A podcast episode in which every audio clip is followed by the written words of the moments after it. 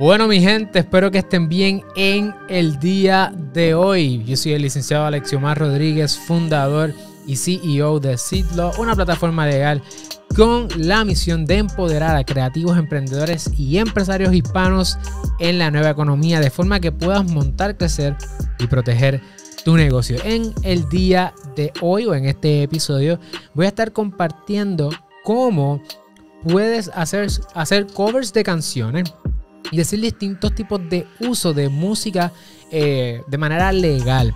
Ahora, el contexto del episodio de hoy, aunque aplica a cualquier tipo de persona, algunas de las, bueno, muchas de las cosas que vamos a estar hablando, está enfocado con ejemplos que tienen que ver mayormente con las personas que operan en congregaciones, en iglesias, eh, ¿verdad? Donde se hace mucho cover, donde se transmite en vivo, donde en ocasiones se utiliza muchísimo material que está protegido por los derechos de propiedad intelectual, pero no permitas que eso sea un disuasivo si tú no estás en este contexto, porque hay varios elementos que vamos a estar hablando que como quiera te van a ayudar. Hoy vamos a hablar, cuando terminemos hoy, eh, vas a saber dónde conseguir licencias, que yo sé que ha sido una de las cosas que nuestra comunidad aquí nos ha dicho, era lección mal, dónde yo puedo conseguir estas licencias, eso lo vamos a estar hablando hoy. Igual vas a saber cuáles opciones tienes para poder conseguir estos permisos y utilizar música legalmente. Si estás en vivo, te invito a que por favor nos dejes saber desde dónde te estás conectando. Eh, déjame saber tu país, la banderita, déjame saber todo para nosotros poder mantener esta comunidad creciendo. Y también déjame saber tus preguntas para poder atenderlas al final. Así que vamos a comenzar eh, con el tema de hoy. Hoy vamos a estar hablando sobre copyrights para iglesias y grupos de alabanza, pero ya te mencioné que también incluye otro tipo de personas. Bueno, tenemos aquí el primer elemento y es la pregunta de qué son los copyrights. ¿Por qué tenemos que atender esta pregunta? Bueno, porque uno de los errores más comunes es no conocer, ¿verdad? ¿Qué tipo de cosas están protegidas bajo copyrights y, mayormente, ¿verdad?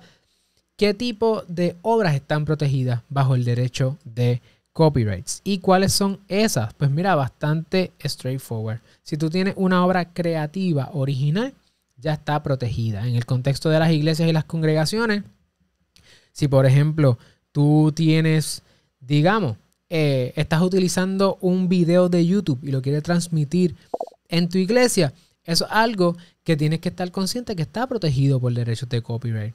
Por eso en ocasiones, si tú transmites un video de YouTube, te lo pueden quitar. Otra cosa que también está protegida son las composiciones específicamente. Las composiciones, en el caso de la música, es esa canción per se, la melodía, la letra. Eso está protegido por copyrights. ¿Qué más está protegido que estás utilizando? La letra. Cada vez que tú pones la letra en, de la canción en un PowerPoint o en un Keynote Presentation, eso también está protegido. Cada vez que tú bajas las partituras para poder tocar tu música en la iglesia, eso también está protegido por copyrights.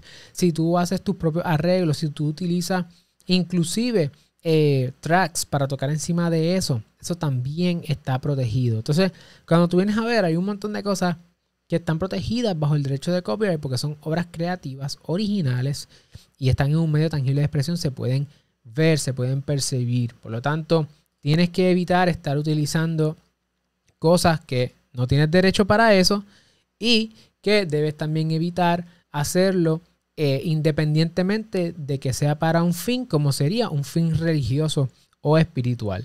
Alexiomar, pero ¿y, y qué hay de, del fair use? Eso se puede hacer porque esto es una misión sin fines de lucro. Eso lo vamos a hablar más adelante, pero la regla general es que no.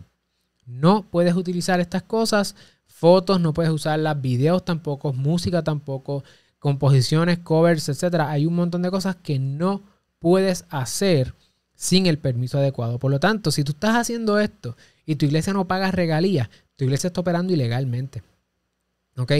Tu iglesia no está pagando regalías, no puede transmitir por Facebook y YouTube. Tú no tienes las licencias, tu iglesia está operando ilegalmente. Así que hoy vas a aprender a cómo hacerlo para evitar estar operando como ilegalmente. Sí, vamos entonces al próximo punto. El próximo punto entonces son qué derechos tienen estas personas que son dueños y dueñas de estas obras? Pues mira, bastante straightforward también. Cuando una persona es dueña de una obra creativa, tiene el derecho a excluirte a ti. Te excluye a ti, ¿ok? Iglesia, congregación, banda, worship, te excluye de tu poder copiar o reproducir la obra, hacer un cover, por ejemplo, hacer trabajos derivados, hacer tus propias versiones, tus propios arreglos, hacer tus propias traducciones. Tú no puedes estar haciendo eso. Distribuir la obra. ¿Cómo se distribuye? Pues en el Internet. Cada vez que algo está en YouTube, cada vez que algo está en Facebook. Eso se llama distribución. Ejecutar la obra en público. Tocarla en público en la iglesia. Eso no se puede estar haciendo sin los permisos. Número 5, presentar la obra en público. En el caso de las letras, poner las letras en una presentación pública que la gente pueda verlo para cantar contigo. Eso tampoco se puede hacer. Número 6, eh, tampoco puedes transmitir la obra digitalmente, que sería en el caso de la transmisión digital. Esas son cosas que si tú no tienes permisos para hacer, ninguna de estas cosas las puedes hacer en tu iglesia y en tu congregación. Me imagino que debes estar diciendo, anda para el sirete, mi iglesia está completamente ilegal. Y la contestación es que sí, tu iglesia está completamente ilegal si no cumple con las licencias y con los permisos necesarios. No importa si tu congregación es de 5 personas, 10 personas, 15 personas, 200 mil personas. No importa, las reglas son las mismas. ¿Ok? Esto es derecho de copyright y esto aplica si tú estás en el internet, te aplica a ti también. ¿Cómo entonces, cómo entonces, Alexiomar, yo puedo resolver esta situación? Ok, vamos allá. Vamos a resolverlo. Número 3. Antes de resolver, me vas a preguntar si eso es fair use. Si yo estoy en una iglesia y yo quiero este. Estoy haciendo esto y es para y es sin fines de lucro y es para alabar y para adorar. Si eso yo lo puedo hacer bajo la doctrina de fair use. Y la contestación es que no. Siempre depende, ¿verdad? Para los abogados, pero yo me voy a ir con un no. ¿Por qué? Porque la doctrina de fair use o de uso justo es una defensa afirmativa que surge ante una reclamación por infracción, de copyright. Si alguien te demandara, tú dices, es verdad, yo utilicé esa música sin permiso, pero la utilicé para un uso justo. Ese uso justo se configura o ocurre eh, cuando se dan una de cinco cosas. Número uno, para criticarla. Si por ejemplo, en, en algún momento en los 90 y early 2000, muchas iglesias cristianas estaban llevando música para criticar y decir que tenía lenguaje eh, no apto o que a lo mejor estaban utilizando la música para decir que tenía mensaje subliminal. Y a lo mejor tú también quemaste un Pikachu como yo. Este, no lo quemé, lo votaron. Eh, porque me crecí en una iglesia bastante conservadora y nos llevaban estas cosas. Así que, por ejemplo, ponle que te pasó eso, ¿verdad? Después me arrepentí, quería mi Pikachu para atrás, pero anyway. Ponle que tú vas a llevar la música para criticar o un video o una obra artística. Ahí podría ser que haya fair use. Pero eso no es alabanza y adoración. Para hacer comentarios, igual. Por eso es que tú puedes ver que en YouTube uno puede hacer críticas con material, uno puede hacer comentarios sobre material, eh, noticiero, si estás haciendo algún tipo de noticiero, si es para propósitos educativos y explicar, mira, aquí está pasando esto, mira cómo funciona, estoy educando respecto a algo que está ocurriendo. Ojo, eso no significa que el video es educativo. No es que el video es educativo y entonces es fair use, no. Es que tú utilizas el video para propósitos educativos. Que tú estás explicando cosas de elementos del video. ¿Ok? Y número 5, investigación. Si es para una investigación académica o lo que fuera si cumple con esos cinco elementos, entonces, entonces es que vamos a poder hablar de una doctrina de fair use. Tú me dices, Alexiomar, yo no caigo bajo ninguno de esos cinco. ¿Hay otra cosa que se puede hacer? Bueno, hay otra cosa.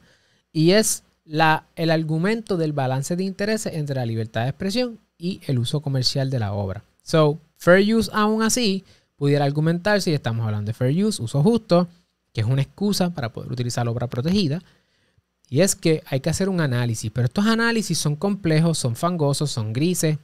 No te expongas a esto porque pudiera pasarte lo que le ha pasado a algunas iglesias. Por ejemplo, a mí ha llegado iglesias que han utilizado material protegido por copyright y les han tumbado o cancelado sus canales de YouTube o sus canales de Facebook. Porque hicieron una transmisión, le hicieron un copyright strike y les tumban el canal. Imagínate que tu iglesia no pueda presentar su, culto o su, o su actividad la próxima semana porque simplemente no cumpliste con el asunto del de los derechos de autor. Eso es algo que tienes que tener mucho cuidado. Así que no te corras ese chance, pero sí hay un balance de intereses que evalúa el propósito y la naturaleza del uso del contenido, incluyendo si tiene un fin comercial o educativo, la naturaleza del material que se está utilizando, la cantidad que se está utilizando, el efecto real que pueda tener sobre el mercado y otros elementos adicionales. No juegues con fair use, es un poquito, ¿verdad? Es mucho riesgo. Así que fair use, check. Próximo. Alexiomar, ¿cómo yo consigo las licencias? Pues por fin, vamos a hablar de licencias. Sé que nos las han pedido 20 veces. Nos han dicho, queremos saber cómo utilizar licencias. ¿Cómo yo saco una licencia para hacer un cover, independientemente que sea creyente o no? ¿Cómo yo puedo hacer una licencia o sacar una licencia para transmitir mis videos? ¿Cómo yo puedo hacer estas cosas con permiso? Pues vamos a hablar de eso. En el caso de la música cristiana, hay un agente es particular que se llama el Christian eh, el Copyright o Christian Copyright Licensing International. Esta gente CCLI los puedes conseguir y ellos tienen licencias que realmente tienen la capacidad de cubrir casi todo lo que hace una iglesia. Christian Copyright Licensing International. ¿Ok? Vamos a ver si yo la enseño por aquí. Déjame, voy a enseñarla de una vez para que la vean. El website. Paps. Vamos a ver si producción me ayuda por aquí. míralo ahí. Copyright, no, Christian Copyright Licensing International. Esta gente tienen, y yo no tengo ninguna relación con ellos todavía. Siempre digo todavía porque uno nunca sabe, ¿verdad? Esta gente tienen aquí canciones famosísimas cristianas. Tienen sobre 300.000 canciones eh, de distintas películas que usted puede conseguir la licencia con ellos, incluyendo Israel Houghton, este, Carrie Job y otros más. Usted entra ahí y ellos tienen dos tipos de licencia. La licencia básica y la licencia que incluye el streaming. Si su iglesia quiere hacer streaming, pues ahí puede conseguir, ¿ok? Esto está tanto en inglés como en español. Puede seleccionar el idioma, el lenguaje acá arriba, ¿ok? Ese es el primero. Ahora, eso es particularmente para las iglesias. Voy a dar otro que es independientemente de usted esté en una iglesia o no. Si yo quiero hacer un, clearance y poder utilizar cualquier canción y hacer un cover, está esta gente que se llaman Easy Song Licensing. Estos son ellos, Easy Song Licensing, y usted puede hacer ahí, eh, conseguir licencias para hacer covers, para hacer videos musicales y para hacer muchas cosas más. Ellos ofrecen ese servicio, Easy Song Licensing y les permiten para utilizar su música en YouTube, para imprimirla, hacer trabajos derivados, hacer traducciones y distintas cosas. Ellos tienen aquí el tipo de, los tipos de licencias que tienen y tú puedes entonces eh, hasta preguntar, oye, ¿qué tipo de licencia necesitas? Y ellos te dicen cuál necesitas y la puedes conseguir y si son licensing. ¿Por qué esto es importante? Es importante porque si usted ya sabe que si es iglesia, puede hacer todo con esta misma gente pero ponle que una, alguna canción que usted quiere no está en CCLE, eh, LI, perdón. Pues entonces tienes que buscar en Easy Song Licensing. En Easy Song Licensing, que es la que acabo de enseñar, yo he visto Jesús Adrián Romero, Marcela Gándara y otros grandes artistas de la música cristiana que tienen su música ahí. También he visto a, Redimido en CCLI algunas piezas, algunas canciones. Es posible que otras las consigas acá. Ellos tienen eh, básicamente un search bar donde tú puedes conseguir si el artista o la música que tú estás buscando hacer el cover o hacer la música está también disponible. Así que esas son las opciones que tienen. Y si no lo consigo en ninguna de las dos, pues la opción siempre que puedes hacer es hablar directamente con ellos. Tienes que identificar si el, dueño de los derechos está en ASCAP o en BMI y entonces conseguir la información del publisher, del editor o la publicadora para que ellos te den permiso directo para tú poder hacer eh, pedirle permiso a qué tipo de licencia tú estás buscando. Esas son las maneras de hacerlo. Bastante straightforward. O sea, aquí no hay eh, 20 mil, eh, digamos, no hay secreto ni nada por el estilo. Esto es bastante claro. Si este contenido añadió valor a tu vida, valor a tu negocio, valor a tu iglesia y a tu conocimiento sobre los derechos de autor, te invito a que le des like, te suscribas y compartas con otra persona para que nos ayudes a poder seguir impactando a otros emprendedores también eh, a través de América Latina Particularmente hoy es miércoles, miércoles de música, donde nosotros entonces compartimos muchísima información sobre la industria de la música, la industria del entretenimiento. Voy a conseguir, voy ahora a contestar las preguntas. Siempre tratamos de contestar, darle esta información primero y luego contestar preguntas que tienen en vivo. Así que la vayan dejando por ahí, esta es su oportunidad. Vamos a ver por aquí, Moisés nos saluda desde México. Saludos, Moisés. Tenemos a Oscar Alexis que nos saluda desde Panamá. Saludos, Alexis. Vamos a ver quién más tenemos por aquí. A George Arroyo del equipo de Sid. Buenas noches. La semana que viene George va a estar conmigo en vivo. Así que ojo, venimos a hablar sobre más de copyrights y otras manifestaciones importantes que debes conocer de cara al 2021. Oscar nos pregunta, Mal, ¿cuándo hará otro en directo sobre cómo crear un sello discográfico como el de la semana pasada? Pues mira, ya tenemos dos de cómo crear sellos discográficos. Si ustedes quieren aprender algo más sobre la disquera y tienen algunas preguntas específicas, nos las hacen llegar para entonces nosotros poder hacer otro, otro más. Vamos a seguir saludando por aquí a la gente. Saludos a Jiménez, a Alexiomar y a todos por igual.